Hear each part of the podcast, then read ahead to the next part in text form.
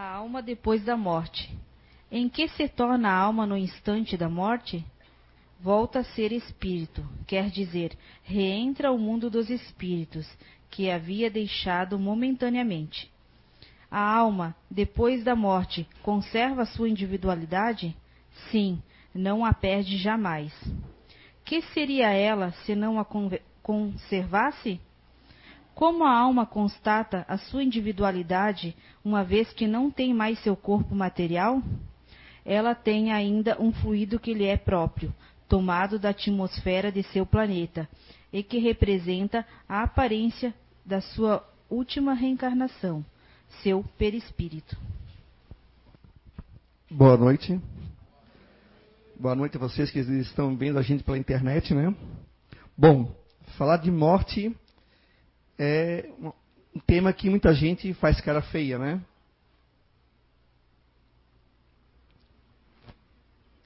Imagina você numa conversa de, em família, numa festa, dizer assim, ah, vamos falar sobre morte. Todo mundo vai fazer, ah, Deus meu livre, tá louco, né? Bate na. Ficar falando sobre isso, né? Ninguém gosta, ninguém quer falar sobre a respeito. E é isso que eu vou falar hoje, né? Bom, a gente a primeira tendência que a gente tem é não querer falar por quê? Primeiro, a morte nos causa medo. A morte, ela nos causa insegurança. A gente não sabe o que, que vai acontecer. A gente fica temeroso porque a gente vem de, de tradições filosóficas religiosas que existia duas coisas. Ou você dormia para se ressuscitar no juízo final, ou você vai para o céu ou para o inferno. Ah, e tem o purgatório. Agora não tem mais, mas tinha o purgatório. Ou seja, para algum lugar você vai. Mas a gente sabe que a gente não é perfeito, que a gente tem vários defeitos. E eu, eu creio que a maioria já sabia para onde ia, para o inferno. Né?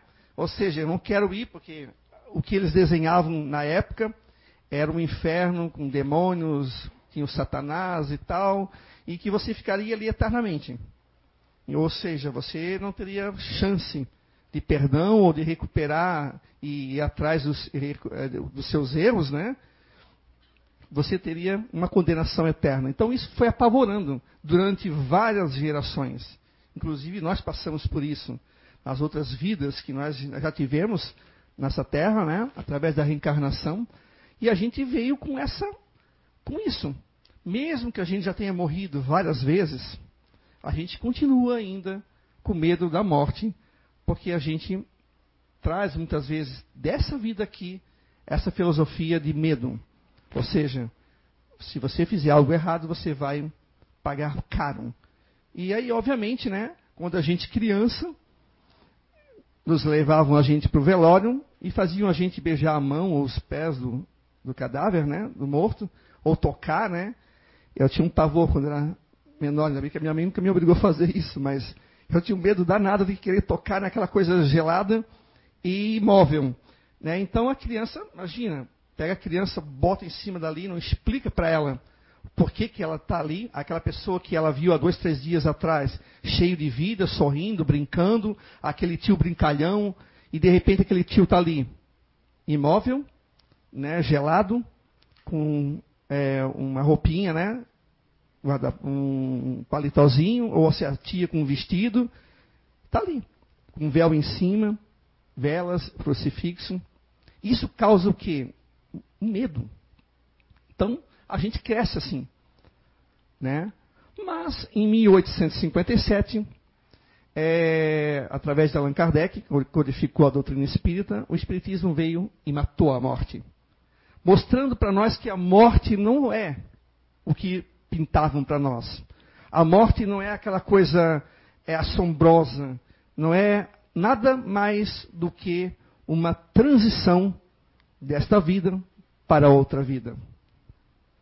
Resumindo, a morte ela não existe. Por quê? Porque nós somos espíritos eternos. Ela pode existir para o corpo físico, para o que fica, o que é perecível, o que fica aqui. Mas nós, eu, nunca vou morrer. Vocês nunca vão morrer. Vocês vão ficar vivos. Porque vocês são eternos. Nós, nós somos espíritos eternos. Então, através da codificação espírita, Allan Kardec, Allan Kardec trouxe, através dos, dos, espíritos superiores, o entendimento do que realmente é isso. Como é que se dá isso? Né? Primeiro a gente tem que entender o que é a vida. Né? A gente veio para cá, a gente nasceu, está crescendo, cresceu, casou, mas e aí? Para o que, que serve a vida? A vida serve só para usufruir dos prazeres terrenos? qual é a finalidade da vida? Tem várias filosofias que nos apontam o sentido da vida e até mesmo da morte. Mas a que mais chegou perto, obviamente, né, porque veio através dos espíritos, é a doutrina espírita. Que chegou mais perto da realidade do que é a vida e do que é a morte, né, entre aspas, essa passagem. Então, a gente entendendo que nós estamos aqui de passagem nós entendendo que existe a reencarnação e essas sucessivas vidas são os aprendizados que a gente vai tendo aqui, no planeta Terra, a gente já começa a ter um sentido de vida diferente. A gente já não vai mais tentar levar a vida na brincadeira. Porque tem gente que muitas vezes está com 50, 60, 70 anos e está levando a vida assim. Né? Vai levando, empurrando com a barriga, como se diz, né? a gente já começa a ter um pouco mais de responsabilidade, a gente já começa a refletir: será que vale a pena eu ser assim, dessa forma como eu sou? Ranzinza, chato, né? nervoso. Será que vale a pena sair brigando por aí? Será que vale a pena eu roubar? Né? Eu praticar corrupção? Será que vale a pena eu assassinar alguém por causa de que pisou no calo? Não gostei, olhou para mim de cara feia, eu fui lá e matei. Será que vale a pena? E aí a gente começa a refletir. E a gente vê que a vida é muito mais do que só comer, beber, né? ter relações. A vida vai muito além. E a doutrina espírita, através do livro dos Espíritos, de perguntas e respostas, né? eles vêm nos responder a respeito disso. E ali, quando você começa a ler, você começa a perceber que a vida não é só aqui. A vida vai muito além. A vida ela é eterna. Você vai sempre evoluir, você vai sempre caminhar, você vai sempre aprender. Claro que tem um porém. E é onde que eu quero falar agora. Nós, espíritos ainda em evolução, todos nós aqui, inclusive eu, ninguém aqui é perfeito, que se nós fôssemos perfeitos, nós não estaríamos aqui. Certo? Nós estaríamos em mundos mais evoluídos. A gente continua cometendo erros. E cometendo esses erros aqui nessa vida, né, a gente sabe que a gente vai ter que dar conta, vai ter que responder por esses erros. Não existe nenhum tribunal, existe apenas o tribunal da consciência. E aí a gente continua, né, vivendo e continua fazendo, cometendo os erros. E a gente, quando se depara um momento que todos nós vamos passar, mesmo você querendo ou não, o momento do desencarne, o momento da dita morte, aí a gente vai querer correr atrás do prejuízo. Tem uns que chamam, né, segundo a sua religião, para dar extremunção, aquela coisa toda, né? Mas os, os espíritos falam que não é nesse momento, não adianta nada fazer isso. Porque você tem coisas lá atrás que deixou pendentes, erros, traições, puxão de tapete, uma série de coisas que você possa ter cometido, que você vai ter que sim responder por isso. Não é naquele momento decisivo ali, que você já está indo para o outro lado, que vai ser perdoado os teus pecados. Porque senão Deus não seria justo. Né? A gente vai para o mundo espiritual com a bagagem que a gente construiu aqui tesouros, roupas, joias, casa, carro, isso tudo fica. Mas o tesouro das ações que nós fizemos, seja elas boas ou más, isso nós vamos levar. Isso nós vamos levar para o mundo espiritual. E aí onde muitas vezes dá o medo. Porque eu sei que eu fiz tanta coisa errada e eu não fiz a reforma íntima. Eu não tentei me melhorar eu deixei a vida me levar, me deixei levar pelos prazeres materiais. E aí chega no momento, meu amigo, aí não adianta. Porque você vai para o mundo espiritual, né? E aí vai ter que responder por isso.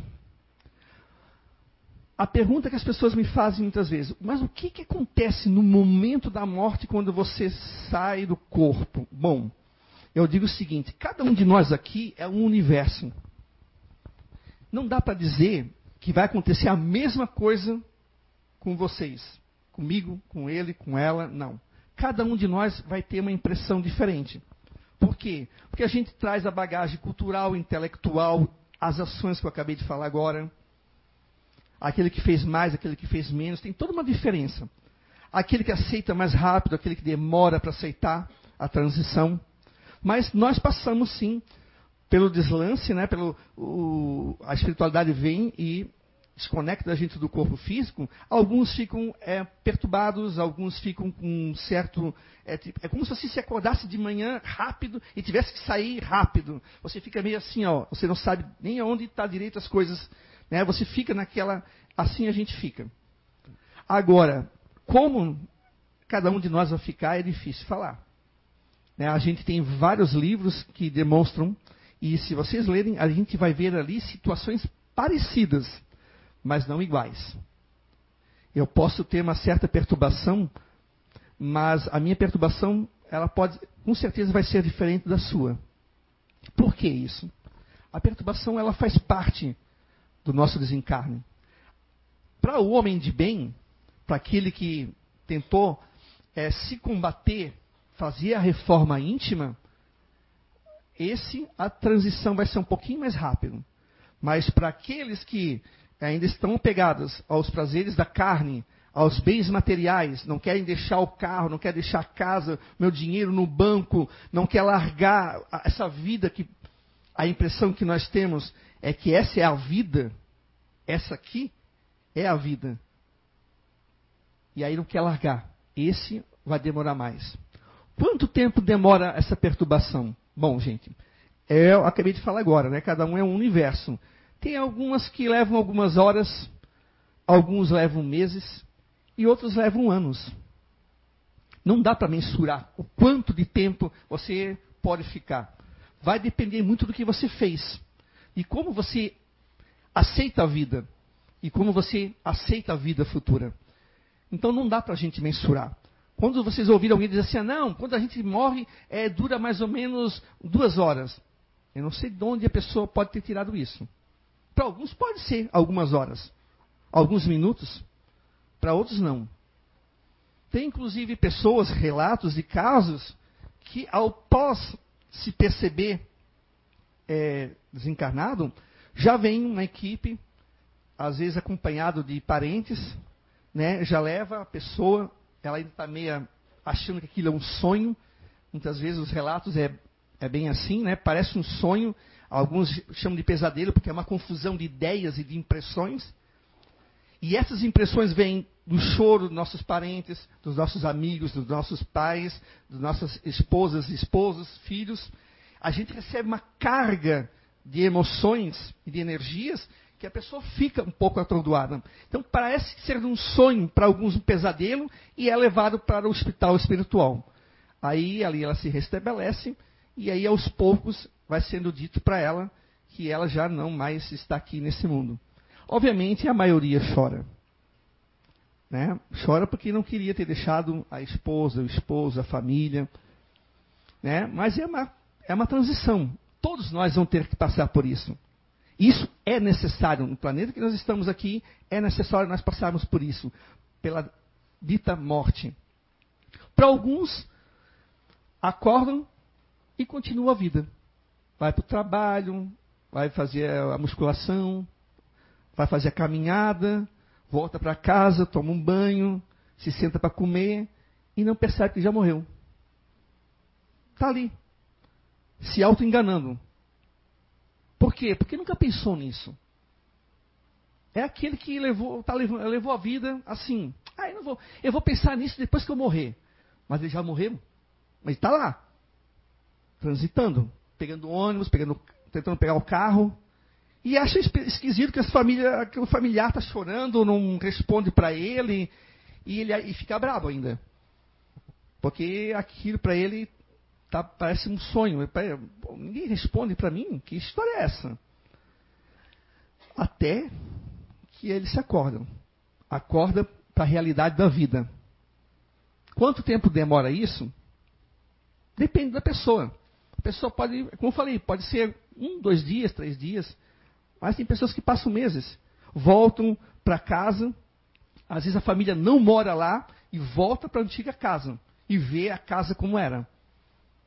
Porque ele projeta nele, na visão dele, de espírito, aquilo que ele gostaria de ver.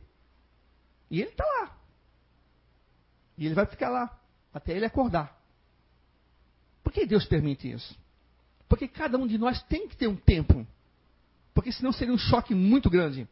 Então, pessoas precisam ficar um certo tempo né, para acordar. Assim como, por exemplo, vou fazer uma analogia até meio um pouco boba, mas a criança que anda, tem idade para andar? Não.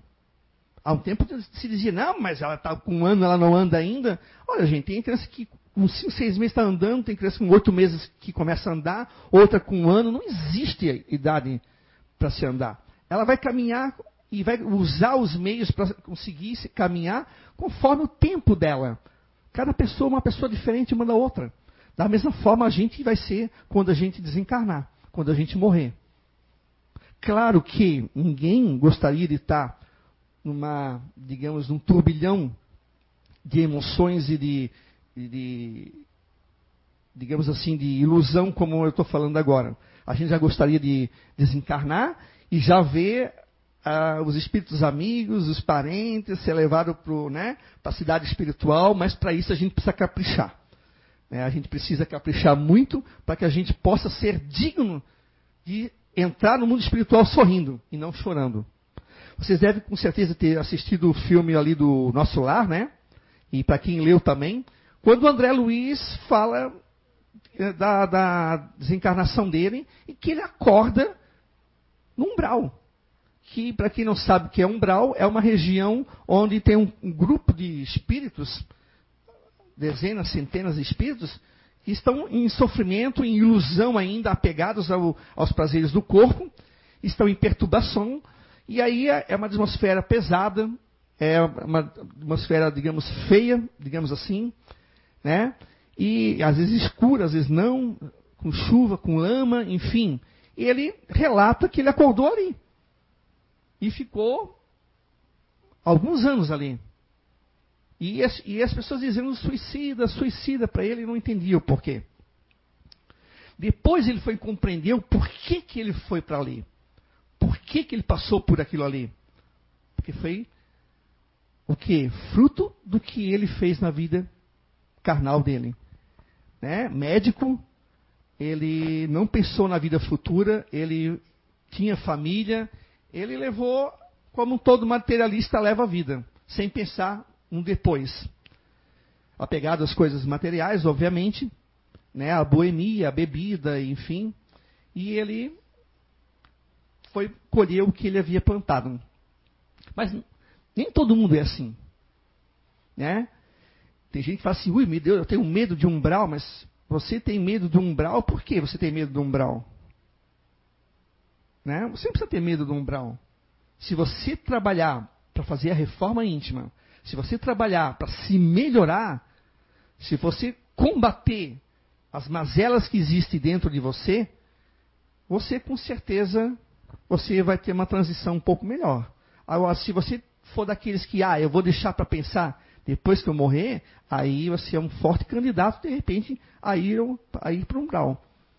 Porque vai para o umbral quem está ainda muito apegado, quem ainda está com muita mágoa, muita raiva, muito ódio. Aquele que leva uma carga muito negativa para o mundo espiritual. Porque, gente, não existe milagre. A morte não é milagre. A morte é apenas uma transição. Eu, tem gente que diz que é uma porta, gente que diz que é né, uma, apenas uma transição, mas vamos usar como porta. Eu, é uma porta que você passou. O Alexandre aqui vai atravessar a porta da chamada morte. Pronto, passei. O Alexandre continua sendo Alexandre. A minha visão pode estar um pouquinho mais ampliada, porque eu desencarnei já não estou mais no corpo físico que é limitado. Aqui, né, usando óculos ainda, tem a, a, limitação. Eu, como espírito, vejo um pouquinho melhor, mas sou o Alexandre. Trago de lá as impressões, as coisas que eu cultivei durante a minha vida. Não é porque eu morri que vou virar anjo. Né? Não existe isso. A morte, a segunda doutrina espírita, ela é essa transição e a vida, como você vai encontrar lá, vai depender, vai ser o fruto do que você fizer. Né? Vamos falar agora da questão da morte. O que é a morte? A morte natural e a morte, por exemplo, a morte para quem morre num hospital de uma doença é, como câncer uma doença degenerativa. Você já deve ter passado por isso, né? Alguém, é, seja em casa ou parentes ou amigos, das pessoas que desencarnam, muitas vezes em um hospital. E em um hospital a gente conversa, então você vê de tudo lá. Eu já trabalhei também um tempo atrás em um hospital, e você vê aquelas pessoas que aceitam rapidamente, né? Aceitam os poucos, as condições, mas tem aquelas que não aceitam. Tem aquelas que estão com, em doenças terminais que não aceitam e se apegam de por demais à vida, aqui carnal. Não querem. No último, até o último momento se apega e a gente daí tem que orar muito por essa pessoa. Porque ela vai ter uma dificuldade de adaptação. Porque ela não quer ir. E aqueles que aceitam com mais tranquilidade, né? Mas a gente muitas vezes no hospital, a gente não consegue muitas vezes querer aceitar, óbvio, porque a morte de um parente, ou de um amigo, de um filho, de uma esposa, o esposo dói. A morte dói. Essa transição, ela dói. E é normal que a gente sinta é, tristeza e a gente chore. Muitas vezes as pessoas perguntam, mas o espírita chora? Chora e deve chorar. Porque isso faz parte, isso é normal. É igual ao pai e a mãe que vão se despedir do filho da filha, que estuda longe de casa, como eu já vi, né? Eu morava em Florianópolis, aí eu sempre na rodoviária, quando eu vinha para cá, eu via às vezes o pai e a mãe chorando e tal, eles indo na, o, naqueles ônibus que vão para São Paulo, né? Provavelmente as filhas, o filho estudava lá, e chorava e tudo, aí eu ficava fazendo uma analogia. Eis aí a morte. Uma despedida. E estavam chorando, o filho estava ali, a filha estava ali, em carne e osso. Mas estava chorando porque ia ficar o quê? Separados por um tempo. Né? Então é normal que a gente chore quando alguém desencarnar. Né? Então não precisa ficar ali, olho cheio de lágrimas, não, mas eu sou espírito, não posso chorar. Não, não, não vou chorar. Não, tem que chorar. Deve chorar, não deve segurar. Deixa as lágrimas, mas o que a gente não pode fazer, é, tanto no hospital, quando tiver algum, alguém assim para desencarnar, é entrar em desespero. Entrar em desespero, blasfemar contra Deus, contra a vida, né? É, ficar se perguntando por quê ou por quê. Não, a gente tem que fazer uma oração, aceitar porque a gente sabe que a vida continua. É uma separação que a gente não quer, mas ela deve acontecer. É natural que aconteça. Então a gente não precisa ter medo. E é por também egoísmo da gente, às vezes querer segurar a própria a, a coitada da pessoa. Você já deve ter escutado a melhora da morte, vocês já escutaram isso? Melhorou para morrer? A melhora da morte? Já aconteceu na minha família também isso. Pessoa super mal, a vovozinha lá, já quase desencarnando, e todo mundo ali orando, fazendo promessa, não, coitada, né? Em vez de deixar a mulher ir, né? Porque a verdadeira vida é a vida espiritual. Eu sei que a gente não quer, a gente quer a pessoa que a gente ama do nosso lado. E aí aquela oração, aquela coisa toda, forma em torno dela uma energia de segurar. Aí, o que a espiritualidade, a espiritualidade resta fazer? Falar, dar um passe energético, a pessoa dá um up, dá uma melhorada. Ah, graças a Deus. Deus ouviu nossas preces. Vamos dormir. Quando a família relaxa dessa energia que segura, a espiritualidade fala aí, desata os nós que prende ela ao corpo físico e libera a alma do seu cativeiro. Por quê? Porque é normal. Precisa acontecer isso. Egoístas somos quem? Somos nós. Que queremos que a pessoa fique ali e não entendemos que a morte faz parte dessa vida e ela não existe. O que existe é vida.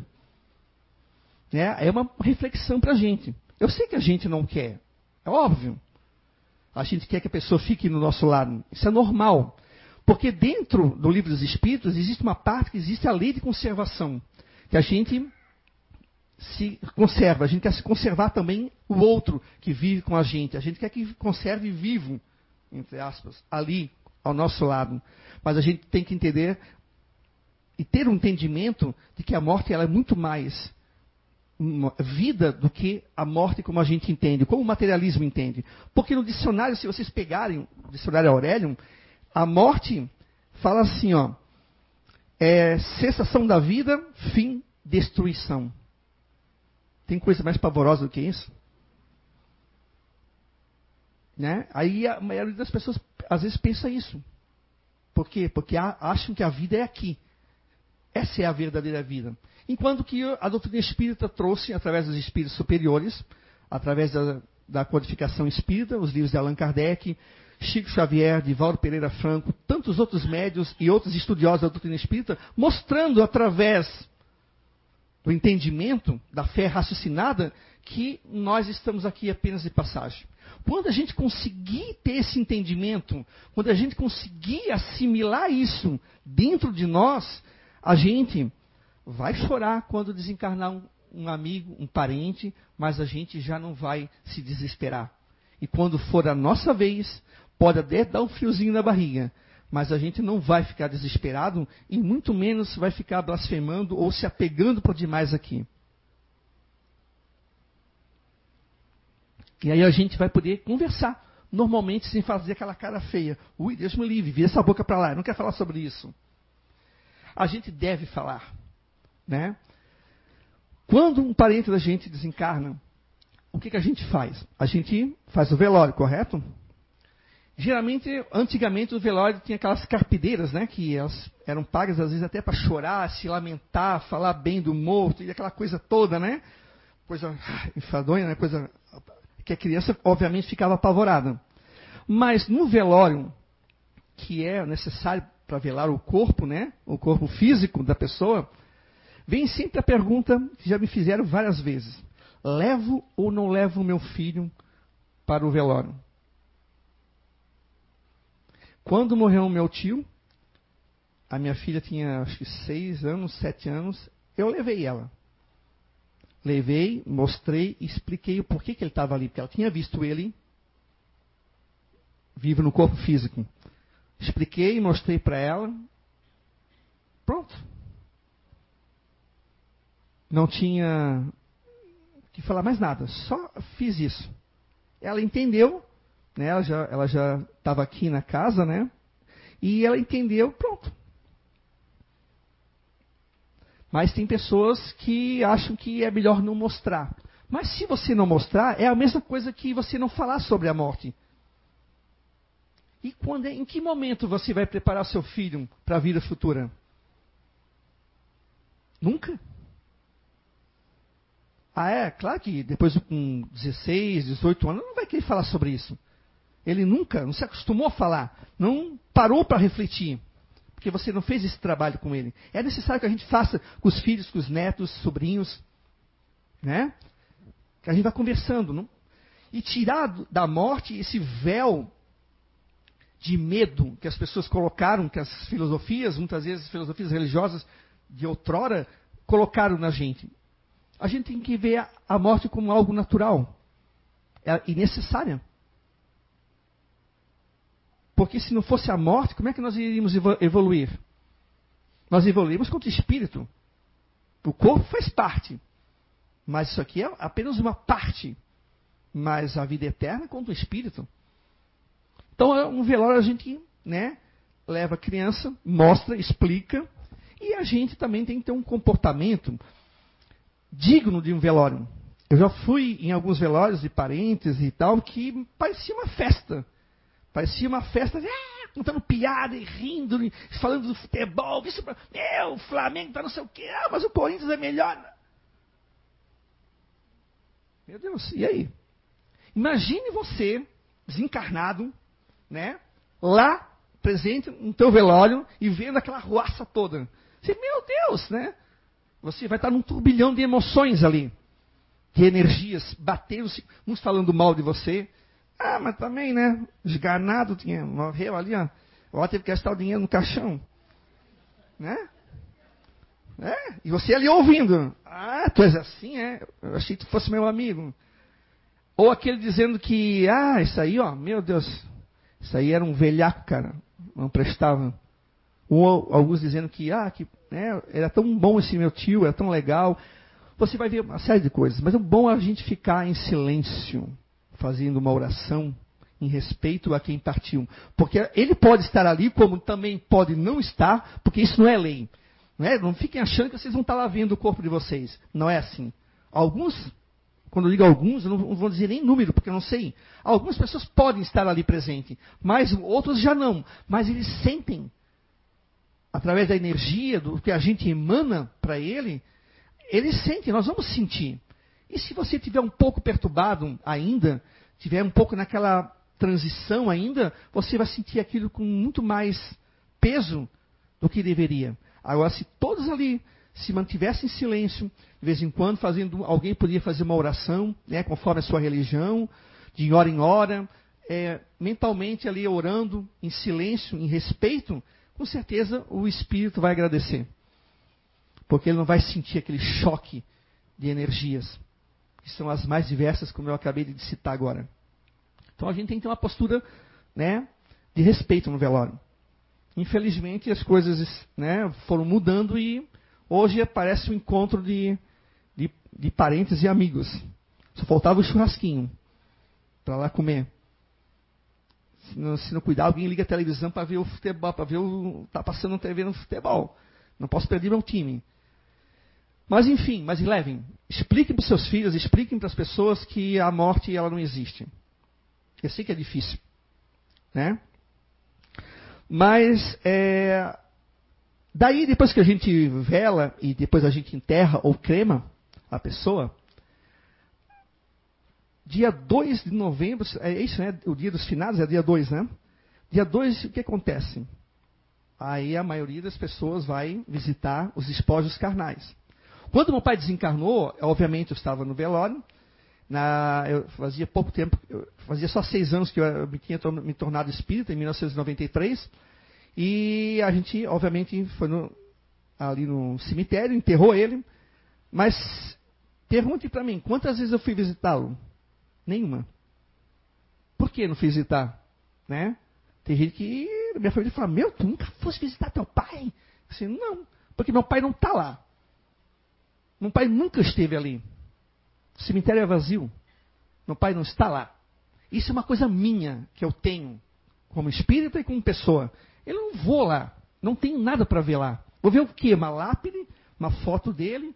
Foto eu tenho em casa. Eu prefiro lembrar dele, os momentos que ele estava aqui comigo, lembrá-lo né, em casa. Faço uma oração no, no, no momento do Evangelho no lar, medito nele, penso nele, os parentes que já desencarnaram também. Eu prefiro ter essa lembrança. Porque, para mim, o dia ali dos finados, né, a gente respeita, a gente, eu nunca critiquei quem sente a necessidade de ir, deve ir. Né, isso é de pessoa para pessoa. Não estou condenando. Minha mãe vai, nunca condenei. Só que eu não vou. Porque o meu entendimento é de que não está mais ali. Ali é apenas a veste. Imagina você, eu chegar aqui por exemplo, eu doei umas roupas minhas. O Alexandre doou umas roupas rumou para o Marcelo aqui. O Marcelo vai doar as roupas para mais alguém. Mas está lá na casa dele. Aí eu vou lá, bato assim, ô Marcelo, posso fazer uma visitinha nas minhas roupas? Aí o Marcelo vai, vai rir de mim. Como assim? Vai visitar tuas roupas? Mas eu preciso ver minhas, eu preciso ver minha calça, minha camisa. É mais ou menos isso que eu penso. É um despojo carnal que eu não vou lá ver, aquilo não tem mais aquilo não faz mais parte dele. Ele mesmo, se, se pudesse falar para mim agora, ele dizia assim: ó, filho, eu não estou lá. Eu estou aqui, vivo. Aquilo foi o que eu usei para viver aqui, aprender aqui, evoluir aqui. Mas eu não uso mais aquilo. Para alguns que ainda não têm o um entendimento do que, que é a morte e a vida futura, soa como uma coisa estranha, parece falta de respeito. Mas não é falta de respeito. É muito pelo contrário. É respeito por ele. Claro que as pessoas que vão lá, acendem a vela, fazem oração conforme a sua religião, o seu entendimento, obviamente vai atrair eles, porque eles vão aonde as pessoas pensam nele. Mas se você fizer em casa uma oração, botar flores, botar foto da pessoa, isso não tem problema nenhum, né? A pessoa vai estar ali presente, junto com você, porque a morte não destrói o amor. A morte não existe, ela é, ela é apenas uma transição. O amor continua. Dói a separação? Dói. Se eu estivesse falando ao contrário, estaria mentindo. A gente sente, sente e a gente vai sentir. Mas a gente não pode ter medo disso. Porque isso faz parte do programa reencarnatório da gente. Hoje nós choramos por alguém, amanhã alguém vai chorar por nós e assim sucessivamente. Mas quando nós chegarmos no mundo espiritual, a gente vai ter uma noção de vida muito mais ampla que essa morte esse, essa palavra não existe no vocabulário dos espíritos. Nada morre lá. Então, não tem um porquê. Né? Então, a gente tem esse entendimento, a gente começa aos pouquinhos a perder o medo. Já não perderam um pouquinho do medo? Né? Mas não é porque eu não tenho medo da morte que você é, digamos, irresponsável. Por exemplo, entra alguém aqui uma pessoa perturbada começa a dar vários tiros de revólver aqui. Com certeza o Alexandre Farias ia para lá. Óbvio. Não, não vou ir. Não ia, calma, gente, espera, ele está apenas perturbado, ele está com uma arma na mão. Não, não ia fazer isso. Por que isso? Óbvio que ia fazer ali, eu não ia nem olhar para as duas, eu só ia tchum, lá. Né? Por que isso, gente? Óbvio que não, não é porque eu tenho medo da morte que eu vou ficar aqui feito um besta. Parado porque isso, isso seria um suicídio da minha parte. Né? Quando a gente vê um, opa, vê um tiroteio, a primeira coisa que a gente faz é se abaixar. Óbvio. Isso é questão de conservação. No livro dos Espíritos tem a lei da conservação. A gente tem que se conservar da melhor forma possível no corpo físico. Só que quem não quer é que é, é conhecido como suicida, que quer tirar a própria vida. Não é por isso que também, por exemplo, eu vou atravessar às 6 horas da tarde na, na rua Amazonas sem olhar para os lados. Com motoqueiros, ônibus e caminhões. E... Isso seria uma, uma irresponsabilidade da minha parte. Eu teria que responder no mundo espiritual por isso. Eles iam perguntar, tá, Alexandre, por que, que você não cuidou? Por que, que a hora que aquele cara saiu atirando, você não saiu correndo? Ou não se abaixou? Por que, que você ficou ali com o microfone na mão, segurando e, e pedindo calma? Não tem noção, seria uma coisa incoerente da minha parte. Porque já vieram falar isso para mim. É, mas eu quero ver se alguém não vem com uma faca, uma coisa, um revólver, tu não ia correr. Mas é óbvio que eu ia correr, não ia ficar ali parado. Eu tenho que me conservar. Eu não posso ser irresponsável. Ah, eu não tenho medo de morte, então eu vou subir uma montanha sem, sem os, as cordas e sobre, as coisas que eles colocam aqui, que é para segurança. Não posso fazer isso. Assim faz quem muitas vezes está no mundo das drogas, na bebida alcoólica, nas, nos vícios. Né? Ah, eu não estou condenando eles, porque é fácil a gente falar, né?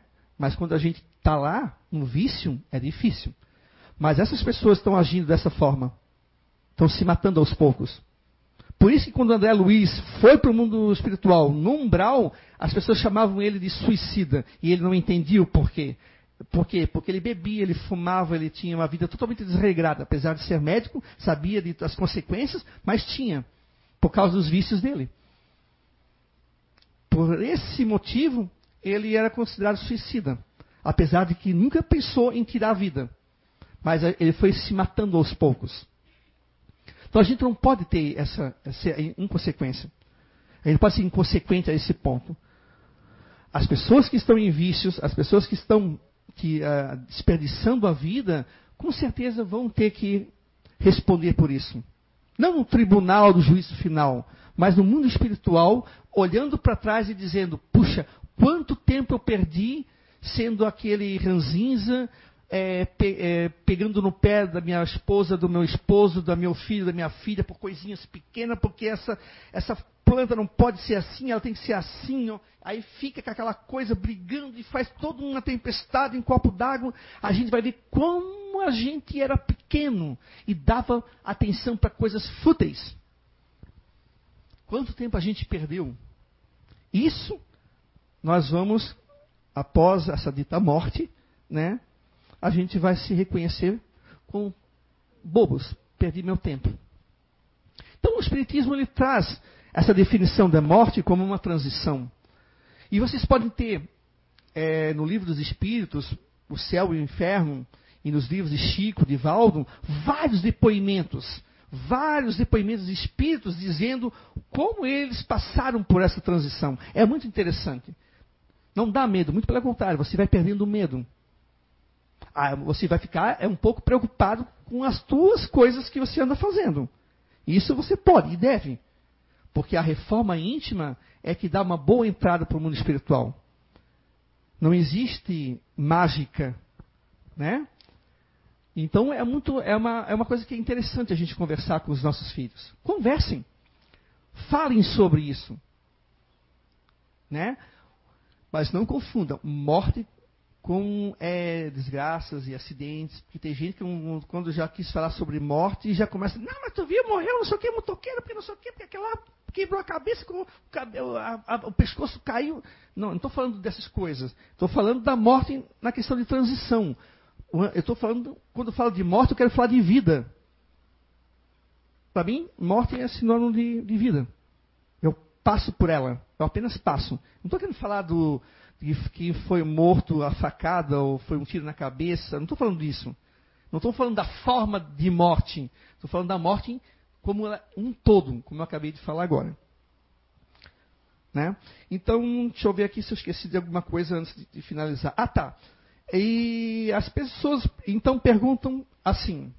Alexandre, já me perguntaram isso, tá? Estou falando do que coisas que eu já ouvi há muito tempo. Então, qual é a melhor morte? Alguém saberia me responder?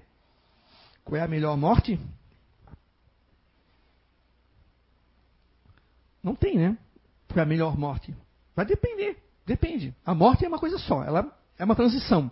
Mas eu já li muito, né? E já ouvi falar. Claro que a gente não sai falando assim abertamente para as pessoas que não conhecem. Mas eu já, eu já escutei muita gente falar assim: ó, ah, eu, eu quero morrer de um ataque cardíaco rápido, pá, bum, sem sofrimento nenhum. Óbvio, né? Porque primeiro a gente não quer ficar na cama de hospital, morrendo lentamente, com dores, etc, etc, etc. É difícil, tá? É difícil ver, imagina você sentir, né? Mas a morte não existe qual é a melhor. Vai depender do que está escrito no livro da tua reencarnatório que você pode sim morrer de um ataque cardíaco, você pode morrer afogado, você pode morrer de várias formas. Mas você, quando está no mundo espiritual, vê que aquilo ali é, foi apenas só uma transição. Mesmo aquela morte mais horrível, para o nosso ponto de vista material, ela apenas para o espírito foi necessário. Por exemplo, morrer na cama de um hospital de uma doença né, que vai gradativamente tirando a tua força física. Ninguém quer, obviamente. Mas é, para alguns espíritos que já falaram através de psicografia, era melhor morrer dessa forma do que de um ataque cardíaco. Porque ataque cardíaco, você está ali, ó, a mil, né? A vida toda, a praia, aquela coisa, né? A mil, de repente, pá, e bum, já estou aqui. E, e, nem sei que morri. Estou ali, achando, né? Que eu estou e não me preparei. Aí, meu amigo, aí vem mil coisas, mil sentimentos. E quando você vai morrendo aos poucos, automaticamente, claro que existem as pessoas que fazem o contrário, tá, gente? Isso não é uma regra, tá, gente? Isso é o que muitos espíritos já contaram. Vai aos poucos se desfazendo dos apegos materiais, vai aceitando a sua doença e vai aceitando que ela vai partir. Chega num momento, muitas pessoas já querem morrer. Porque a certeza da vida futura é tão grande nela que ela quer sair daquilo, porque aquilo ali é dor, remédio, injeção e uma série de coisas. Aquilo é doído. Ela não quer mais aquilo. muitos espíritos, através de Chico Xavier, na psicografia, naquelas cartas que escreveram para suas mães, eles falaram mesmo: Mãe, para de chorar. Porque eu saí daquilo, eu era doente, eu passei muito tempo enfermo, eu sentia dores, agora eu estou bem. Já não sinto mais aquilo, não estou mais com câncer, não tenho mais aquela doença. Eu estou com o corpo sadio, o corpo espiritual. Né? Então, por isso que quando a gente vê a pessoa, a gente tem que, a gente tem que orar, dar apoio e orar. Principalmente se ela ainda, naquelas condições, continua ainda pegada à, à carne, apegada às impressões materiais. Mas a morte, gente, ela não existe. Vocês viram aqui, um pouco tempo, né? Já estou finalizando, mas tem muita coisa para ser lido. Mas muita gente, para finalizar aqui, que diz assim, ó, Alexandre, eu já estou 10 anos no Espiritismo, mas eu tenho ainda medo de morte. É que você está há 10 anos dentro do Espiritismo, mas o Espiritismo não entrou dentro de você. Então por isso que você ainda continua com medo da morte. Porque não interessa quanto tempo você está. Ter gente que está 40 anos e, e, tem medo. Por quê? Porque entrou dentro do Espiritismo, mas não deixou o Espiritismo entrar dentro de si. Entrando dentro de si no sentido de compreensão, tendo uma análise da vida e uma análise do que, que é viver, a volta, através da reencarnação, as sucessivas vidas que a gente tem que ter para aprender, para evoluir. Quando você tem essa compreensão, a morte é uma é um cisco. Ela faz parte apenas assim, transitoriamente. Da mesma forma que nascer precisa acontecer para que você volte a reencarnar. Dizem que dói mais nascer do que morrer. Não sei, não lembro. Né? Mas eu sei que um dia eu vou morrer. E eu se eu estou preparado, eu tento ficar preparado. Toda noite eu me preparo quando eu vou dormir. Toda noite a gente se prepara para morrer, sabia? Vocês dormem, sai do corpo, volta, acorda, dorme, sai do corpo, volta, acorda. É uma preparação para a morte. Dói dormir? Não. Mas a gente tem que ter uma coisa em mente, para finalizando aqui. Nós seremos o que somos aqui. Então a gente tem que caprichar, a gente tem que tentar fazer a reforma íntima, tentar se mudar. Eu sei que é difícil, é fácil falar, mas fazer é difícil, mas a gente tem que ter persistência. Porque assim, quando nós partirmos, a gente vai ter uma entrada no mundo espiritual, digamos, mais saudável, menos é, chocante. A gente vai ter mais facilidade de se adaptar. Então, eu espero ter ajudado vocês, né? Para quem está interessado, tem os livros de Allan Kardec. Tem um, um, livro chamado Cartas de uma Morta, da Maria João de Deus, a, a, mãe de Chico Xavier, primeira mãe dele, né? Que ele teve uma mãe de adotiva também. É, é muito interessante esse livro. Voltei, do irmão Jacob, também de Chico Xavier, que são livros que eles falam como é que foi essa transição da vida carnal para a vida espiritual. E os livros de Allan Kardec, tem, tem umas centenas de livros. Né? Leiam, meditem, e vocês vão ver que, como vocês menos perceber, vocês já não vão ter aquele pavor, aquele medo. Tá ok? Muito obrigado e tenha uma boa semana para todos vocês.